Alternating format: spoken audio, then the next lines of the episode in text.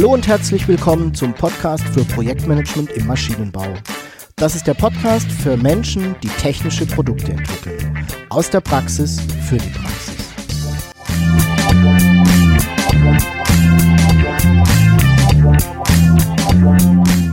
Mein Name ist Jörg Walter. Ich bin Ingenieur und arbeite als Berater, Trainer und Coach im Projektmanagement für technische Projekte.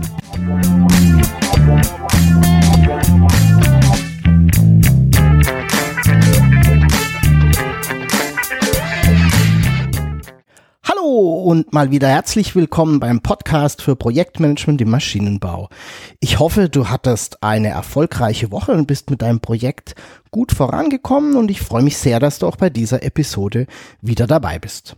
In den letzten Wochen und ja, in den letzten Episoden haben wir uns ja um das Fokusthema Projektsteuerung gekümmert und unter anderem auch kennengelernt, wie man Projekte ja richtig steuert. Und ein Instrument, das ich in der letzten Episode immer mal wieder, ich glaube zwei oder dreimal erwähnt hatte, ist die Aufgabenliste. Und so dreht sich die heutige Episode eben um die Aufgabenliste und wie du sie gut in deinen Projekten einsetzen kannst. Ich habe diese Episode ähm, diesmal für dich wie folgt aufgebaut und strukturiert. Wir werden zunächst mal mit der Frage, Frage beginnen, warum du dir eigentlich Gedanken über deine Aufgabenliste machen solltest. Und wenn dann weitermachen, im zweiten Schritt mal schauen, wie du sie ähm, in deinen Projekten richtig einsetzen kannst. Ich werde so ein bisschen ein paar Punkte auflisten, ähm, was denn so eine Aufgabenliste eigentlich leisten sollte. Und ich werde dann relativ dediziert ähm, beschreiben, wie sie denn aufgebaut sein sollte. Und ich werde das anhand meiner Aufgabenliste machen, die ich so in meinen Projekten verwende. Und ganz zum Schluss, das kennst du schon, gibt's meine Fragen für dich zum Weiterdenken. Du wirst dich vielleicht jetzt ein wenig fragen, ah, warum macht er denn eine Episode zu Aufgabenlisten? Soll es nicht klar sein, wie man mit Aufgabenlisten arbeitet? Ist das nicht eigentlich Handwerkszeug in jedem Projekt, in jedem Unternehmen? Ja, ich gebe dir recht. Ähm, in allen Unternehmen, die ich in meiner Arbeit in der Vergangenheit so kennengelernt habe, gab es Aufgabenlisten. Gab viele verschiedene unterschiedliche, ähm, die hatten dann auch unterschiedliche Namen. Ähm, das hieß mal Aufgabenliste, mal Liste offener Punkte oder LOB oder auch offene Punkteliste, OPL und so weiter und so fort. am Ende meinten die aber alle dasselbe. Es gab gute, ähm, es gab weniger gute, es gab welche, von denen ich dachte, mh, hm, irgendwie sind die so ein bisschen sperrig oder auch hinderlich. Ähm, und ich gebe zu, ich habe mir lange keine Gedanken über die Aufgabenliste in meinen Projekten gemacht. Das hat sich aber durch ein Gespräch mit einem Kunden geändert, das ich ähm, vor einer Weile geführt hatte. Denn er hat mich gefragt, ähm, Jörg, welche Punkte trägst du denn ganz konkret in die Aufgabenliste ein? Und welche nicht? Und ich muss gestehen, puh, mit der Frage hat er mich ja ein klein wenig ähm, schachmatt gesetzt. Denn ich hatte keine wirkliche Antwort drauf. Ich habe mir nie wirklich Gedanken gemacht, ähm, was ich da eigentlich tue. Ähm, und vor allem habe ich mir keine Gedanken gemacht, warum ich das so mache, wie ich es denn ja seit Jahren im Prinzip auch praktiziere. Also habe ich mich mal hingesetzt ähm, im Nachgang und habe mir überlegt, ähm, wie ich denn in den vergangenen Jahren eigentlich in meinen Projekten mit Aufgabenlisten gearbeitet habe. Und eine Erkenntnis war, ähm, dass ich sie manchmal nicht wirklich nutzbringend eingesetzt habe. Nicht so, wie man es vielleicht tun könnte. Und deshalb habe ich mir immer mal wieder, ja, in meinen Projekten, glaube ich, auch nicht unerheblichen Teil meiner Arbeitszeit nicht wirklich nützlich eingesetzt. Und als ich das erkannt hatte, habe ich mich ehrlich gesagt ein wenig über mich selber geärgert, weil man über eine, so eine vermeintlich kleine Sache wie so eine Aufgabenliste, die eigentlich eine Selbstverständlichkeit sein sollte, ähm, ja, weil ich darüber gestolpert bin. Ja, und in dieser Episode möchte ich dir eben meine Überlegungen mit dir teilen, ähm, damit du in Zukunft vielleicht auch etwas weniger unnütze Zeit verbringst und vielleicht ja mehr Zeit für wesentliche Dinge hast. Und weil dir meine Gedanken dazu vielleicht helfen, den einen oder anderen Punkt in deinem Projekt in Zukunft etwas anders und ja, vielleicht hoffentlich auch ein bisschen besser anzugehen.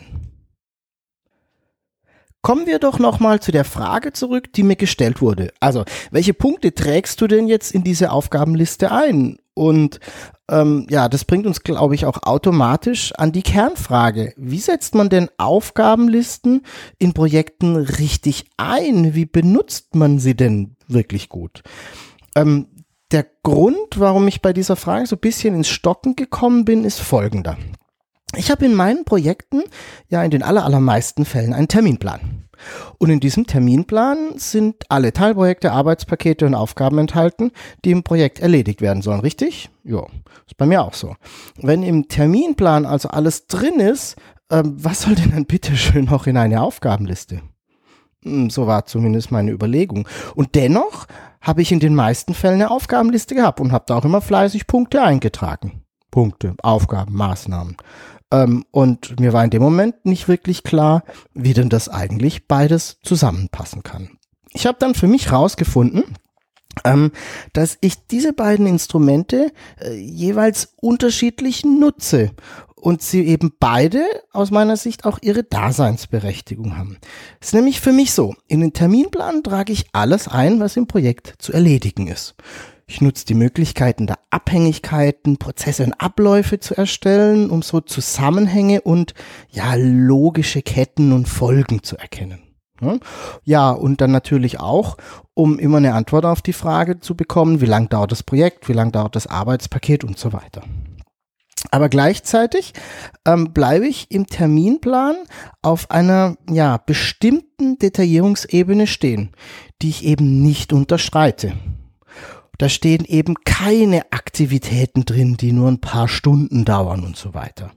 Ich bleibe da eben in der Regel auf einem Detaillierungsniveau stehen, das einzelne Arbeitspakete vielleicht nochmal in Aktivitäten runterbricht, ähm, aber auch nicht wirklich mehr.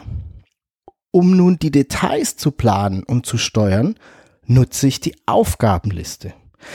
In der Aufgabenliste kommen also aus meiner Sicht alle Aufgaben und Aktivitäten, die, ja, wie soll ich sagen, zu kleinteilig für den Terminplan sind, die den auch sprengen würden. Ähm, alle Abstimmungen und Aufgaben, die zur Erledigung der Aktivitäten erforderlich sind, ähm, die im Terminplan stehen, die kommen in die Aufgabenliste. Und das sind der, in der Regel dann auch Aktivitäten, die ja in Teamsitzungen aufgenommen wurden und vielleicht auch bis zur nächsten Teamsitzung zu erledigen sind. Und bei mir stehen dann zum Beispiel solche Dinge drin wie prüfen, ob das Benchmark-Muster noch von einem anderen Lieferant bezogen werden kann. Oder mh, hm, Vorlage für ein Versuchsprotokoll erstellen und mit der Entwicklung abstimmen. Solche Dinge eben. Und du siehst, das sind Dinge, die aus meiner Sicht nicht in den Terminplan gehören, äh, weil sie den einfach sprengen, aber dennoch gemacht werden dürfen, damit wir im Projekt vorankommen. Und natürlich muss ich es irgendwo festhalten, weil sonst vergesse ich nämlich, dass wir daran arbeiten wollen.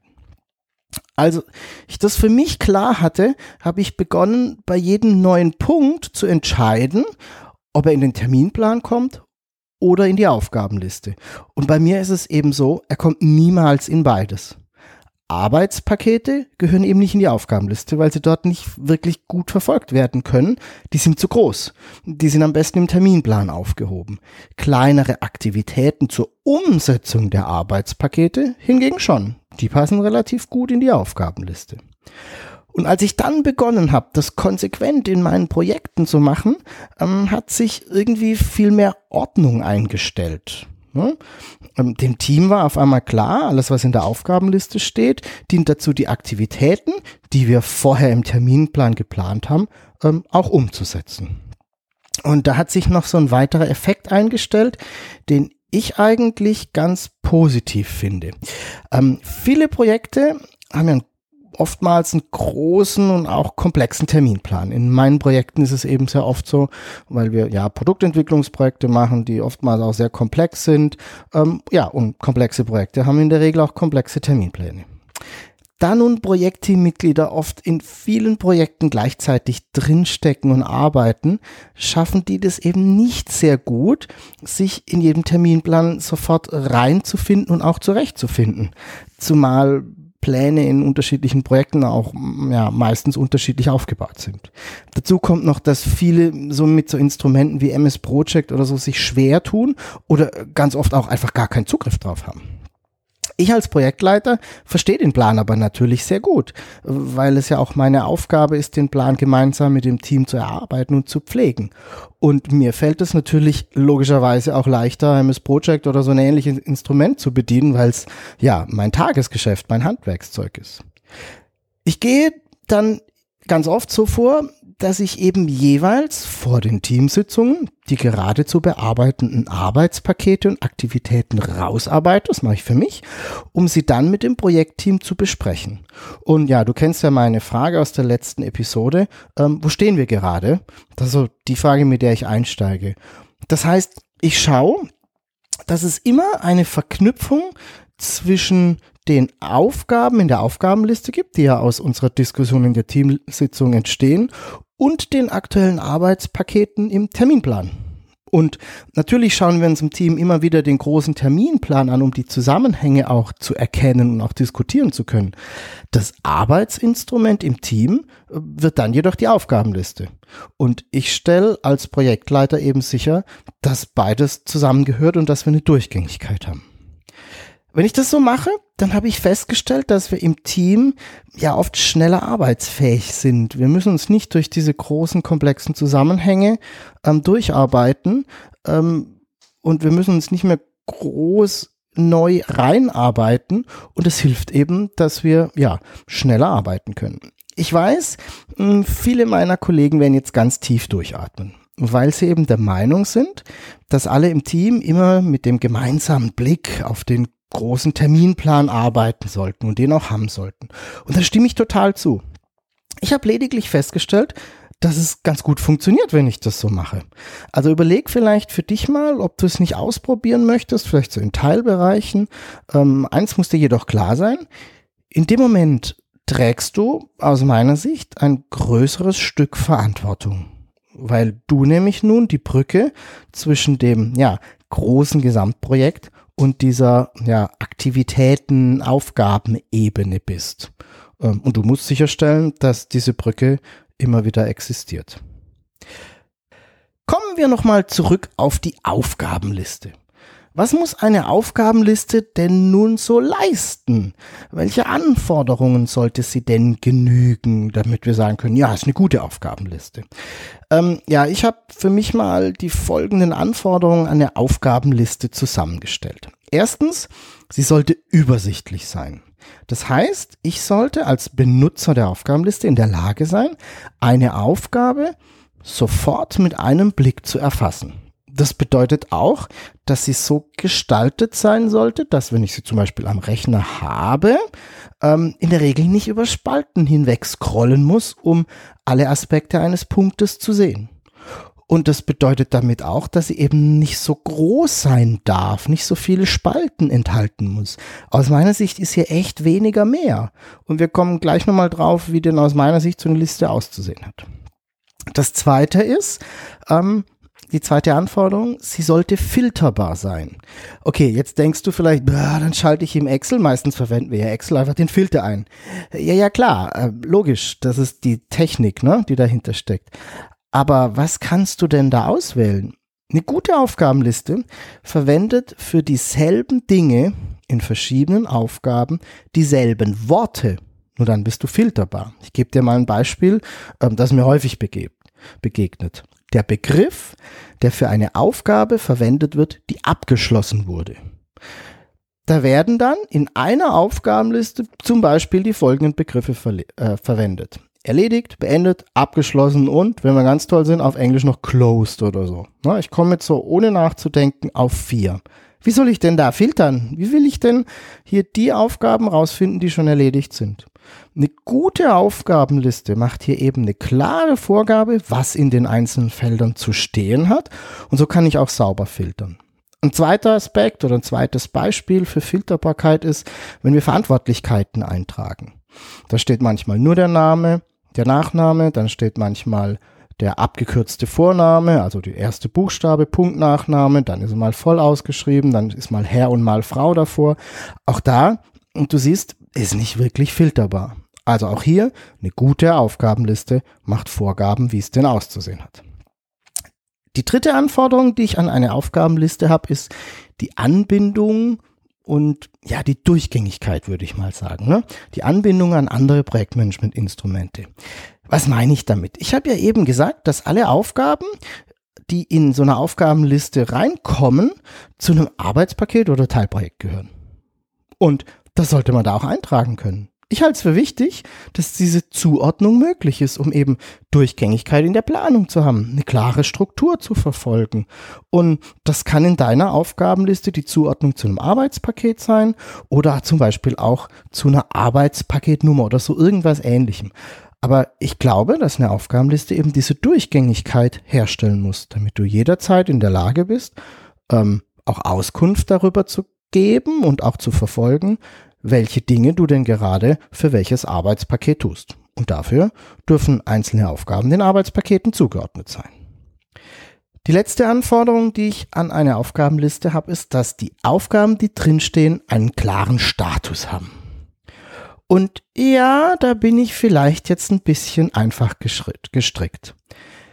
Eine Aufgabe ist entweder erledigt oder eben nicht. Punkt. Dazwischen gibt's nichts. Erledigt oder nicht, das ist das Einzige, was mich interessiert. Ich brauche keine Angaben, ob eine Aufgabe zu 25, 50 oder 75 Prozent erledigt, ist. Es gibt keinen Mehrwert, wenn ich das weiß. Und in den allermeisten Fällen ist es eh total schwierig zu bewerten, ob wir jetzt eher bei 50 oder bei 75 oder bei 95 Prozent sind. In meiner Aufgabenliste gibt's vier verschiedene Status. Es gibt offen, es gibt in Arbeit. In Arbeit, da wird dran gearbeitet, offen. Es hat noch, ist noch nicht begonnen worden, dran zu arbeiten. Dann gibt es erledigt. Die Aufgabe ist erledigt. Und dann gibt es noch einen vierten. Das ist abgebrochen. Das verwende ich dann für Aufgaben, die wir mal machen wollten und dann irgendwie raus, sich rausgestellt hat, ähm, dass wir sie nicht brauchen. Und das war's auch. Mit den Vieren komme ich hervorragend zu Rande. So, jetzt haben wir schon ganz viel über Aufgabenlisten gesprochen und ja, gehen wir so mal durch. Wie sieht denn so eine gute Liste eigentlich aus? Und ja, ich kann dir erklären, wie meine Aufgabenliste aussieht. Und für mich funktioniert die sehr gut. Und wenn ich sie anwende, ja, wie ich sie eben, wie ich es eben so beschrieben habe. Falls du dir die Aufgabenliste gerne anschauen möchtest und auch runterladen möchtest, dann kannst du das natürlich gerne machen. Du findest meine Aufgabenliste in der Online-Bibliothek direkt auf der Startseite, wenn du dich eingeloggt hast, ähm, kannst du die Vorlage einfach runterladen. Und falls du noch keinen Zugang zur Online-Bibliothek hast, gehst du einfach auf bibliothek.projektmanagement-maschinenbau.de, einfach E-Mail-Adresse, Namen hinterlassen und ich sende dir dann deine Zugangsdaten zu und dann kannst du innerhalb von ein paar Minuten dir die Aufgabenliste auch runterladen. Ich arbeite wie vermutlich alle anderen da draußen mit einer Aufgabenliste in Excel. Und ja, ich gehe jetzt einfach mit dir Schritt für Schritt vielleicht die, die Spalten dieser Tabelle durch und wir besprechen ein bisschen, was es bedeutet und wie ich sie anwende. Ähm, wenn du möchtest, kannst du die ähm, Aufgabenliste gleich runterladen und parallel so ein bisschen gucken. Die erste Spalte, die ich habe, ist die laufende Nummer und ich glaube, das ist selbsterklärend. Jede Aufgabe bekommt eine Nummer, damit wir sie später auch ein eindeutig benennen können. Macht vor allem dann Sinn, wenn wir große, lange Listen haben und Aufgaben dann vielleicht auch irgendwie mal so ein bisschen ähnlich sind. Die zweite Spalte heißt Teilprojekt oder Arbeitspaket. Und das habe ich schon erwähnt. Hier ordne ich jeder Aufgabe einem Teilprojekt oder einem Arbeitspaket zu. So bekomme ich eben die Durchgängigkeit von Projektstruktur über Terminplan zur Aufgabenliste hin. Und ja, ich bin halt immer in der Lage ähm, zu sagen, wir arbeiten genau an dieser, an diesem Arbeitspaket und das ist die Aufgabe dazu. Manchmal, wenn ich es besonders gut mache, dann hinterlege ich da eine Liste aller Arbeitspakete aus der Projektstruktur, sodass tatsächlich auch nur aus dieser Liste ausgewählt werden kann. Und das erhöht wieder meine Filterbarkeit. Habe ich eben schon kurz erklärt, warum ich das so mache. Der dritte Punkt, die dritte Spalte in meiner Aufgabenliste ist Aufgabe oder Maßnahme. Und ja, hier steht es tatsächlich drin, was zu tun ist. Ähm, ich verwende da immer Halbsätze oder tatsächlich auch ganze Sätze. Und nochmal, wir haben das in der Schule gelernt, Sätze enthalten ein Verb. Versuchsplanung ist keine Aufgabe. Versuchsplanung erstellen, Versuchsplanung mit Herr Müller abstimmen, Versuchsplanung aktualisieren, hingegen schon. Das sind Aufgaben, das kann jemand tun. Also gewöhnt dir bitte an, hier wirklich Aufgaben einzutragen und Aufgaben haben ein Verb, ein Tunwort, weil nur das ist das, was wir tatsächlich auch tun können. Die vierte Spalte äh, ist überschrieben mit verantwortlich und in dieser Spalte äh, wird der Verantwortliche für die jeweilige Aufgabe eben eingetragen. Und du hast jetzt vielleicht entdeckt, es gibt keine weiteren Spalten für, keine Ahnung, Mitwirkende oder zu Informierende oder so irgendetwas. Auch da bin ich vielleicht ein bisschen einfach gestrickt. Wenn ich einem Teammitglied, wenn ich mit einem Teammitglied eine Aufgabe vereinbare und diese in der Aufgabenliste eintrage, dann ist eben Teil der Aufgabe, sich darum zu kümmern, dass alle anderen, die derjenige für die Erledigung braucht, informiert und einbezogen werden. Und ich brauche das nicht zusätzlich in der Aufgabenliste zu dokumentieren. Die Person, die hier eingetragen wird, ist verantwortlich, die Aufgabe umzusetzen und das Ergebnis wieder zurückzuliefern, ins Projektteam zu liefern. Wer oder was dafür zusätzlich benötigt wird, ist in, in der Verantwortung der, desjenigen, der es umsetzt und auch von dem selbst zu organisieren. Aus diesem Grund macht es eben keinen Sinn, da weitere Spalten mitzuführen, ähm, die nur ja verwirren und einfach der Übersichtlichkeit nicht wirklich dienen. Die fünfte Spalte ist Fälligkeit. Und hier trage ich einfach ein, wann ich denn das Ergebnis der Aufgabe ähm, haben muss, wann das Ergebnis vorliegen muss. Und das ist eigentlich selbsterklärend. Ich habe keine weiteren Daten in meiner Aufgabenliste. Kein Datum, wann die Aufgabe eingetragen wurde, kein Datum, wann die Aufgabe tatsächlich erledigt wurde. Warum? Es bringt keinen Mehrwert ich kenne Aufgabenlisten, da wird dann gerechnet, wie viel Tage Verzug und so weiter und so fort. Ähm, bei den Aufgabenlisten greifen dieselben Mechanismen und dieselben Fragen zur Projektsteuerung, wie ich sie in der letzten Episode schon erklärt habe. Und du kannst es vielleicht da auch einfach nochmal nachhören, um die Sache für dich rund zu machen.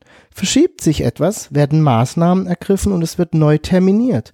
Und es interessiert mich ehrlich gesagt nicht wirklich, wie es dann noch in der Vergangenheit war. Das ist rein, hat einen rein dokumentatorischen Zweck. Ähm, aber am Ende des Tages haben wir hier Aufgaben zu erledigen und deswegen schaue ich da an der Stelle lieber nach vorne. Die sechste Spalte ist der Status. Und da habe ich ja schon einiges gesagt, aber vielleicht deswegen einfach nochmal kurz, um es an der Stelle auch rund zu machen. Ich habe vier verschiedene Status in der, Aufgaben, äh, in der Aufgabenliste. Offen, in Arbeit, erledigt, abgebrochen. Offen heißt, es ist noch nicht begonnen worden. In Arbeit ist, es ist schon begonnen worden, aber es ist noch nicht fertig. Erledigt, es ist abgeschlossen, die Aufgabe ist erledigt, das Ergebnis liegt vor. Und der vierte ist abgebrochen, wir tun das nicht mehr, weil wir festgestellt haben, es macht keinen Sinn. Die letzte Spalte in meiner Aufgabenliste heißt Ergebnis und Bemerkung. Und das ist für mich in der Tat fast eine der wichtigsten Spalten, weil ich das die einzige so ein bisschen, in der ich auch etwas dokumentiere. Was ist das Ergebnis, wenn die Aufgabe abgeschlossen wurde? Was wurde geliefert? Was ist die Information, die zurückkam? Und ähm, beziehungsweise wenn es nun, wenn es noch läuft, ähm, nehme ich da sehr oft auch quasi das Zwischenergebnis oder den Zwischenstand mit rein. Also wo stehen wir denn mit dieser Aufgabe? Mehr als diese sieben Spalten habe ich in meiner Aufgabenliste nicht. Und nochmal, du kannst dir gerne die Aufgabenliste in der Online-Bibliothek unter bibliothek.projektmanagement-maschinenbau.de runterladen.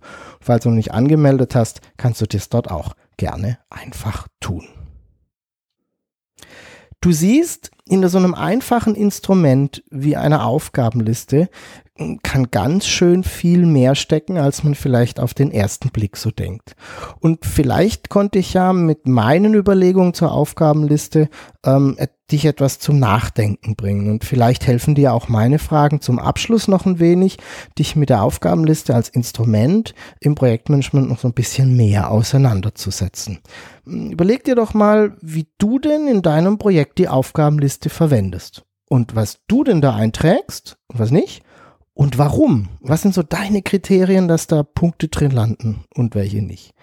Und vielleicht magst du dir mal überlegen, wie denn deine Aufgabenliste aufgebaut ist und wie gut damit du in deinem Projekt zurechtkommst. Ja, wir sind schon wieder am Ende der Episode. Wie gehabt, auch dieses Mal wieder. Alle wichtigen Informationen findest du in den Show Notes unter projektmanagement-maschinenbau.de slash pmmb 025. Ähm, darfst mir auch gerne deine Ideen und Wünsche zum Podcast schreiben, gerne auch das Feedback zur Aufgabenliste. Die E-Mail-Adresse ist jörg.walter at projektmanagement-maschinenbau.de und ja, vielleicht magst du mir auch die Überlegung zu deinen Fragen zukommen lassen. Ich freue mich sehr über deine Empfehlungen zum Podcast an Freunde und Kollegen und natürlich darfst du den Podcast auch sehr, sehr gerne bei iTunes bewerten. Wie schon gesagt, du findest die Aufgabenliste in der Online-Bibliothek unter bibliothek.projektmanagement-maschinenbau.de. Dort darfst du gerne deine E-Mail-Adresse hinterlassen. Ich sende dir die Zugangsdaten zu und ja, vielleicht magst du mir ein Feedback zur Vorlage gegeben. Ich bedanke mich fürs Zuhören, freue mich auf deine Fragen und dein Feedback. Tschüss und bis zum nächsten Mal. Dein Jörg Walter.